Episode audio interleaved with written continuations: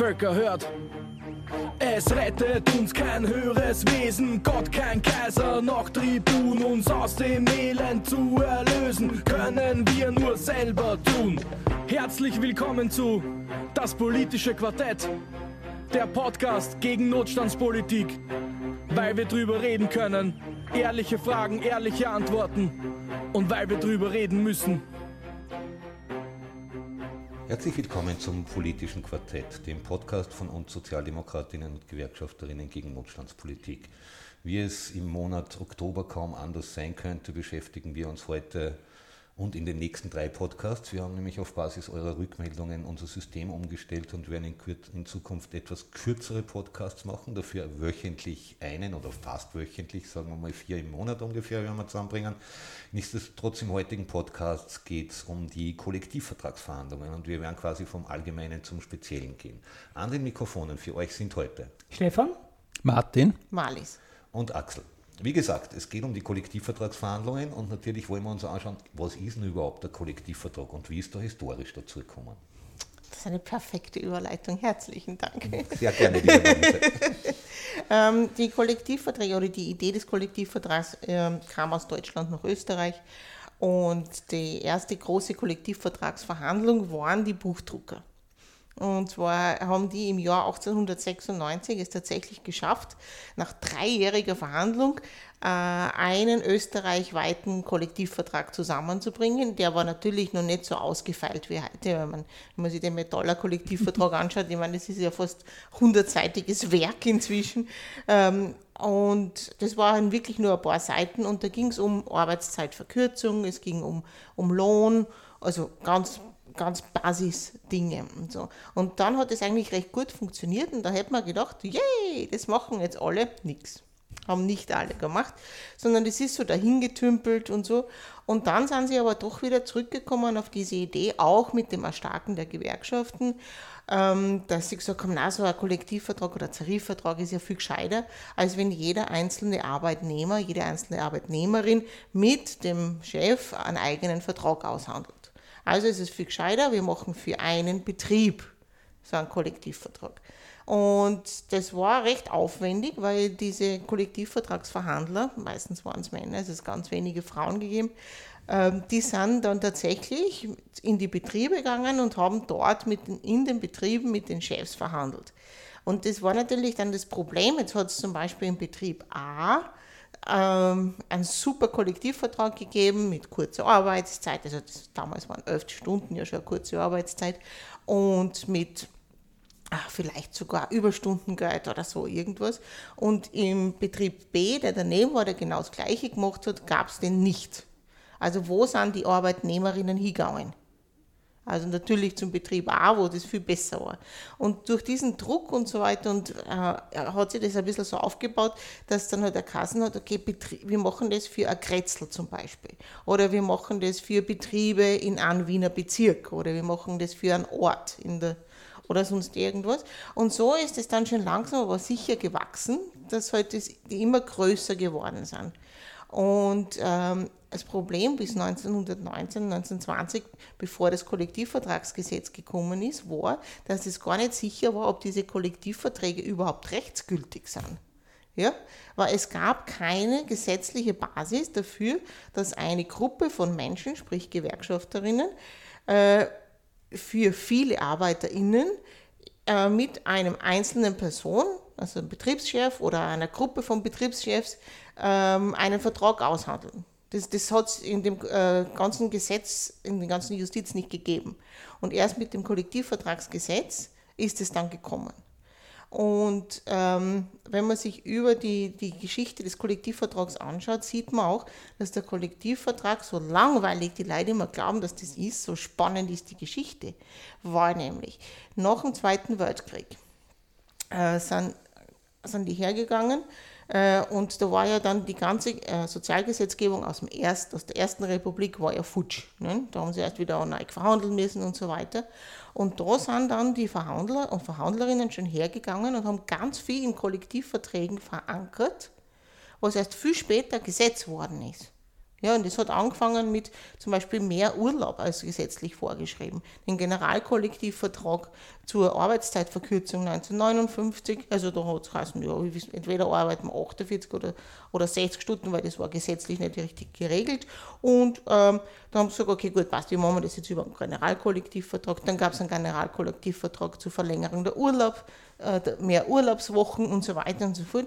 Und ganz viele Dinge, die zum Beispiel die Arbeitszeitverkürzung kam ja erst mit dem Arbeitszeitgesetz 1969 und da gab es schon vorher ganz viele Kollektivverträge, in denen die Arbeitszeitverkürzung für, für, also schon war, sozusagen.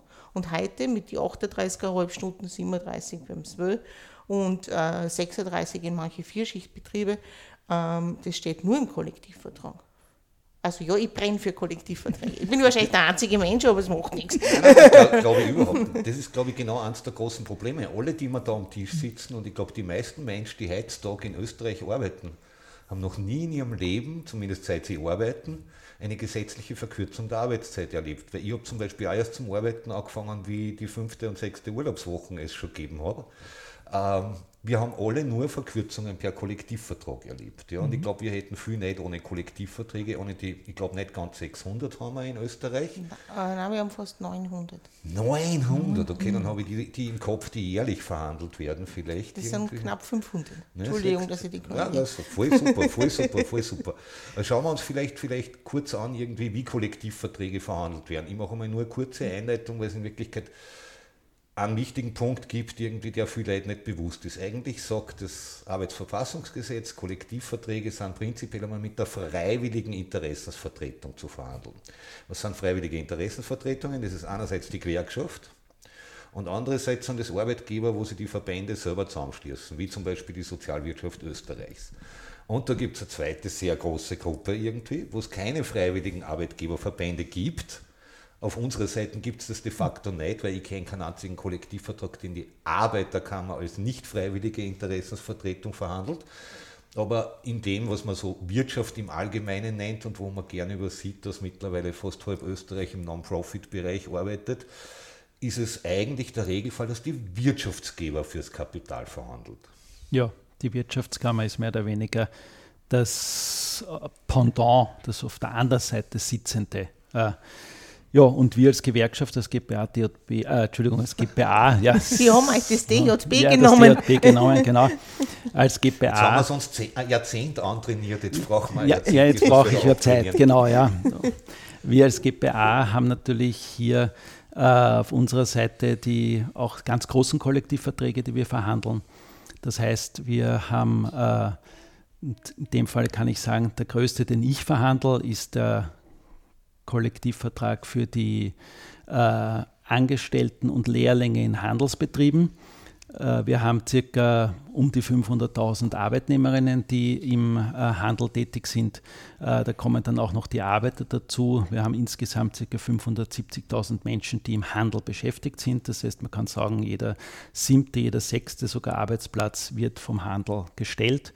Und ähm, ganz wichtig ist, dass diese Leute natürlich Geld bekommen weil das äh, heißt ja auch, dass diese Menschen wieder im Handel einkaufen gehen. Ja, wo macht der Arbeitnehmer seine, wo lässt er seine Erhöhungen dann mehr oder weniger liegen?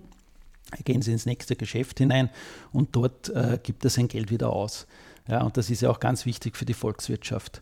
Wenn man bedenkt, in der großen Krise 2009, glaube ich, war es, wenn ich mich nicht täusche, die Bankenkrise, was, glaube ich, 2009. 7, 8, 9, ja. Ja, 7, 8, 9 äh, haben äh, gerade auch im Handel gute Kollektivvertragsabschlüsse äh, dafür gesorgt, dass die Volkswirtschaft mehr oder weniger am Leben erhalten geblieben ist. Wie bereitest du dich auch vor für so eine Kollektivvertragsverhandlung? Naja, ich habe ein sehr gutes Team, Gott sei Dank. Wir sind ja in, äh, im Handel dahingehend so aufgeteilt, dass wir einem, so wie in der GPA üblich, ein Bundesausschuss existiert. Dieser Bundesausschuss wird gewählt aus den Bundesländern diese Leute, das sind bei uns so äh, um die 60 Personen.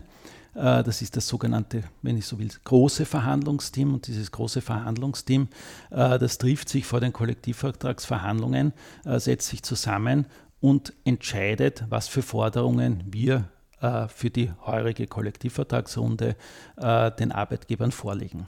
Weil ich, ich stelle mir das schon ein bisschen kompliziert vor. Aber wie, viel, wie viele Leute hast du? Fast eine halbe Million Menschen, die ja im Fast eine halbe Million Menschen, ja, kann da man sieht man sagen. ja die Unterschiede. Es gibt so unterschiedliche Kulturen, wie es zu Kollektivvertragsforderungen Darf ich mal kommt. kurz meine Frage stellen? Ja, Danke.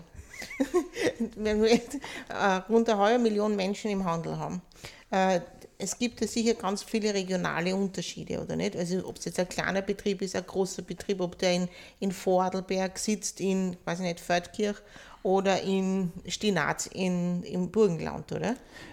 Grundsätzlich äh, ja, stimmt, gebe ich dir vollkommen recht. Es gibt Unterschiede, aber wir haben ja trotzdem äh, gerade im Handel wahnsinnig viel Großunternehmen. Ja? Wenn man sich jetzt äh, die großen Lebensmitteleinzelhändler anschaut, alleine bei denen sind über 100.000 Arbeitnehmerinnen beschäftigt. Das heißt, du kannst sagen, äh, jeder fünfte Arbeitnehmer oder beziehungsweise jede fünfte Arbeitnehmerin ist äh, im Lebensmitteleinzelhandel tätig. Und da ist es völlig wurscht, ob der in Wien also arbeitet oder in Vorarlberg arbeitet, weil äh, in den Zentralen, egal wo die sitzen, ja, ob jetzt Wiener Neudorf oder Salzburg oder wo auch immer, äh, da ist alles gleich. Da wird es vorgegeben und da ist es völlig wurscht, ob ich in welchem Bundesland ich sitze. Ja. Natürlich gibt es auch Kleinhändler, die gibt es auch. Gerade in Wien, wenn man durch die Straßen geht, gibt es auch immer die kleinen Geschäfte. Der hat äh, ein, zwei Angestellte äh, dort drinnen stehen. Äh, aber eigentlich geht es äh, darum, dass hier die Mehrheit der Arbeitnehmerinnen in Großunternehmen tätig sind. Weil man der Vorwurf kommt schon immer wieder, dass es heißt, ihr schaut nicht auf die Kleinen. Ne? ähm, wie soll ich sagen, ein, ein Unternehmen, das, ähm, wenn wir dauernd auf die Kleinen schauen würden, ja, dann hätten wir überhaupt keine Kollektivvertragserhöhung. Und stimmt. ein, das ist einfach so, ja. Ja. Und ein Kleinunternehmer oder ein ganz kleines Geschäft, äh, dem es nicht gut geht, ja, oder überhaupt ein Geschäft, den, also ein- eine Firma, der es nicht gut geht, da ist es völlig irrelevant, ob wir jetzt 10%, 15% oder praktisch 0% abschließen würden.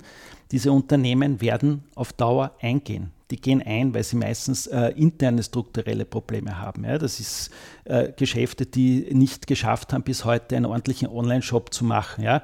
Weil wir leben im Handel auch vom Online-Shop. Das ist nun mal so. Wir haben einen ganz großen Mitbewerber, ja, der leider nicht in Österreich sitzt und wo die Leute leider auch nicht kapieren, dass nicht unbedingt besonders gut ist, dort einzukaufen, weil der Mehrwert ist überhaupt nicht für für niemanden hier in Österreich von diesem Unternehmen.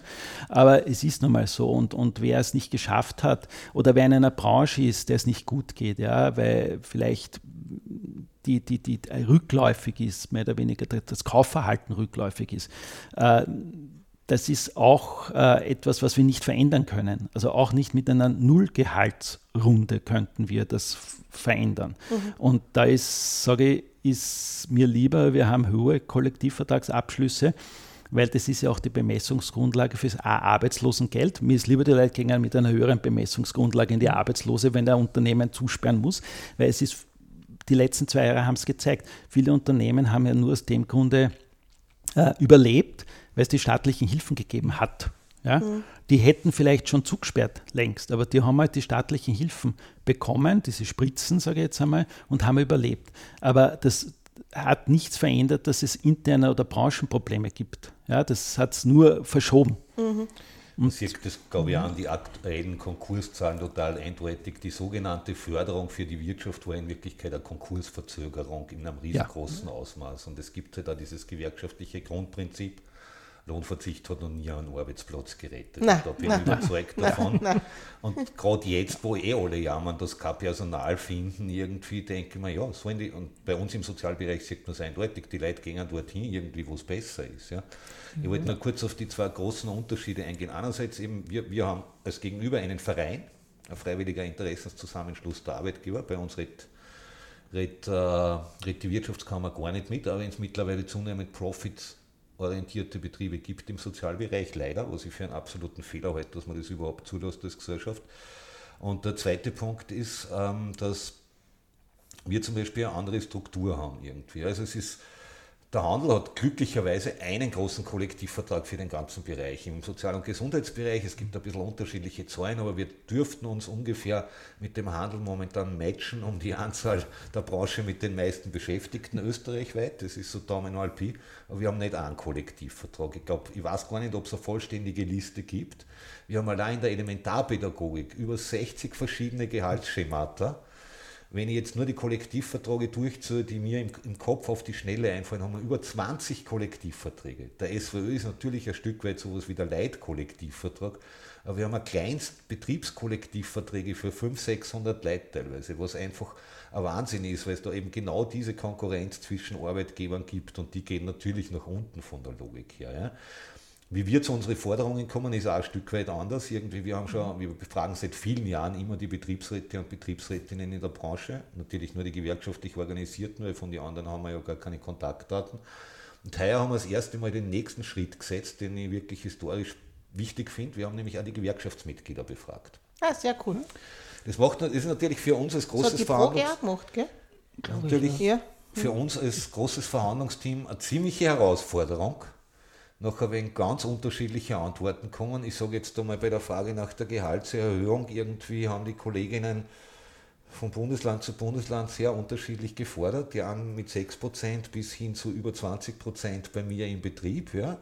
Äh, also da gibt es Riesenunterschiede, wo man einfach probieren muss zum Ausgleichen. Und da wird es dann kompliziert. Nichtsdestotrotz bin ich überzeugt davon, dass eins längst überfällig ist in Österreich, nämlich eine Demokratisierung der Kollektivvertragsprozesse. Irgendwie in Deutschland gibt es, du hast halt Tarifvertrag, aber ist ja wurscht, ist nur eine Begriffsfrage. Es gibt keinen, wo nicht die Gewerkschaftsmitglieder darüber abstimmen. Und ich halte das für absolut richtig, weil das auch die Verhandler ganz viel Druck nimmt irgendwie. Ich kann mich viel leichter zurücklehnen und sagen, okay, das ist ein Vorschlag, den wir haben. Und die Beschäftigten entscheiden, weil so steht es massiv unter Druck von denen, die auf der anderen Seite sitzen. Ja, aber das, ähm, naja, noch, das hat es früher schon gegeben, dass wenn äh, große Kollektivverträge verhandelt worden sind, also so in der Ersten Republik, ähm, da war das schon, da ist das Verhandlerteam zum Verhandlung, zur Verhandlung gegangen und dann sind die zurückgekommen und bei einer riesengroßen Versammlung haben die dann die Ergebnisse bekannt gegeben. Und dann ist entweder dafür oder dagegen gestimmt worden. War das noch auf betrieblicher Ebene? Nein, nein, das war schon Okay, das war ich, schon. Ich, und da waren bis zu 4000 Leute bei diesen Versammlungen. Kannst du mir da was zukommen lassen? Das war großartig, weil ich höre nämlich ständig, wenn ich den Vorschlag einbringe, sowas geht nicht in Österreich. Und ich denke mal, in ja, Deutschland, klar. was fast zehnmal so groß ist, äh, jetzt weiß ich schon, dass der gewerkschaftliche Organisationsgrad schlechter ist und der Abdeckungsgrad durch Kollektivverträge deutlich schlechter ist. Nichtsdestotrotz die haben halt einmal im Metallbereich auch 10 mal, 20 mal so viele Beschäftigte wie wir und wenn das geht, dann wird es bei uns auch gehen, gerade im Internet. Ja, also ich muss dazu sagen, wir befragen jetzt äh, teilweise auch die Mitglieder mhm. vorher. Das heißt, wir befragen sie vorher, wir ähm, schicken Fragebogen aus äh, und das wird dann geantwortet, damit wir ungefähr wissen, in welche Richtung wir uns bewegen sollen. Ja?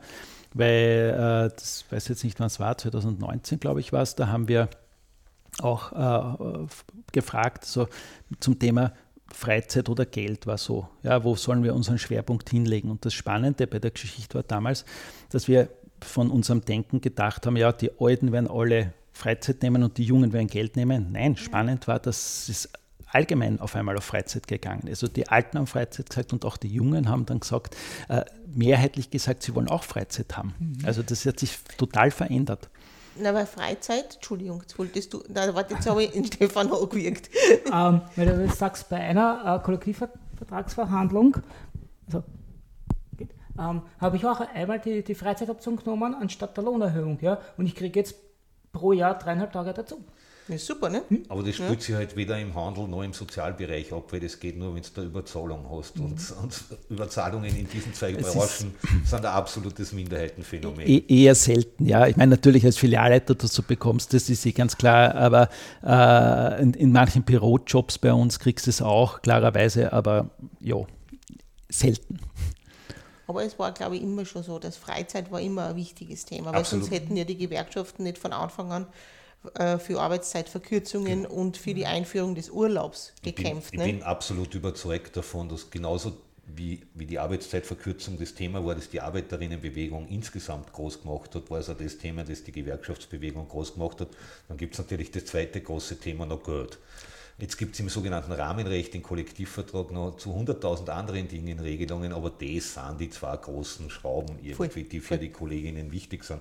Und gerade die Jungen sagen, ich will mich nicht mehr deppert hakeln irgendwie, solange, solange ich irgendwie noch jung und fit bin. Und dann habe ich Freizeit, wenn ich einen Schlaganfall gekriegt habe. Das ist für einen Arsch. Ja, liebe Leute, das war unser unser Podcast dazu, wie Kollektivverträge prinzipiell Teil ablaufen. 1, oder? Hm? Teil 1. Teil 1, natürlich, genau, darauf wollte ich gerade hinweisen. Beim nächsten Mal werden wir vielleicht als kleiner Cliffhanger uns genauer mit den Metaller-Kollektivvertragsverhandlungen beschäftigt. wenn euch unser Podcast gefallen hat, dann schreibt es uns zurück. Wenn er euch nicht gefallen hat, schreibt es uns erst recht zurück irgendwie, nämlich an äh, auf Wieder, äh, kontakt auf Widerstand.at. Ihr hört den Podcast wie immer auf unserer Website, auf alle möglichen Social Media, auf die ganzen Podcatcher, wie diese Dinger heißen. Wir freuen uns über jede Rückmeldung. Wir freuen uns natürlich auch über Vorschläge von Themen, die euch wirklich brennend interessieren und verabschieden uns wieder mal gemeinsam mit einem herzlichen Auf, auf Widerstand. Widerstand.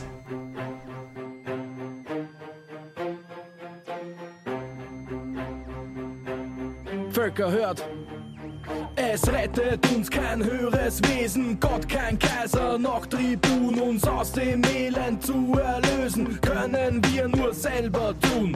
Herzlich willkommen zu Das politische Quartett, der Podcast gegen Notstandspolitik, weil wir drüber reden können, ehrliche Fragen, ehrliche Antworten und weil wir drüber reden müssen.